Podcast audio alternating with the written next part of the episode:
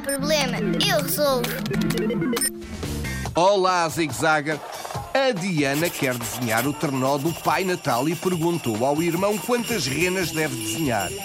O irmão respondeu-lhe que tinha de desenhar meia dúzia mais duas.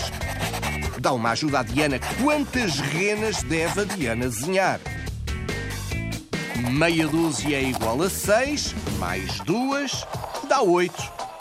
A Diana tem de desenhar oito renas. Mas a Diana resolveu ainda complicar o problema e perguntou ao irmão: Já que és tão espertinho, então diz-me lá quantas patas tenho de desenhar. O irmão pensou, pensou.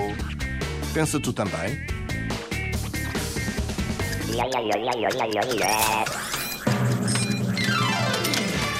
Já pensaste?